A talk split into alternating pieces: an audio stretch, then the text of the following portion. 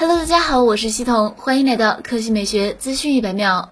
最近一段时间，陆续有消息曝光了魅族旗下有新机入网。不过，在新品正式到来之前，此前不少用户青睐的魅蓝再次出现在了大家面前。今天，魅蓝科技官方账号发布消息称，一千二百六十九天，很长，却又仿佛在眨眼间。我们曾木星而来，心怀梦想，满眼希冀；我们也曾身经百战，披荆斩棘，乘风破浪。一千多个日夜的整装待发，青年良品终于拔毛起航，再次与你双向奔赴。魅蓝回归，敬请期待。魅族科技随后对这一消息进行了转发，并表示欢迎魅蓝回归。但除了官宣魅蓝回归外，暂时还没有来自官方的新品信息出现。不过有消息称，魅族早在今年的五月就开始进行了大量的魅蓝商标申请注册活动，覆盖的国际分类包括服装鞋帽、机械设备、广告销售、科学仪器类设计研究、皮革皮具、珠宝钟表类健身器材、通讯服务等多个分类。据悉，魅族于二零一四年正式发布的旗下子品牌魅蓝，随后陆续续。推出了魅蓝品牌的相关产品。魅蓝以青年良品为品牌内核，这使得其与魅族品牌的定位存在差异。随着魅族品牌向高端定位倾斜，魅蓝的回归重启将会帮助魅族更明确的区分产品线定位，也会为用户带来更多的产品选择方案。不过目前官方还并未给出具体的规划信息，实际的新品如何，敬请期待。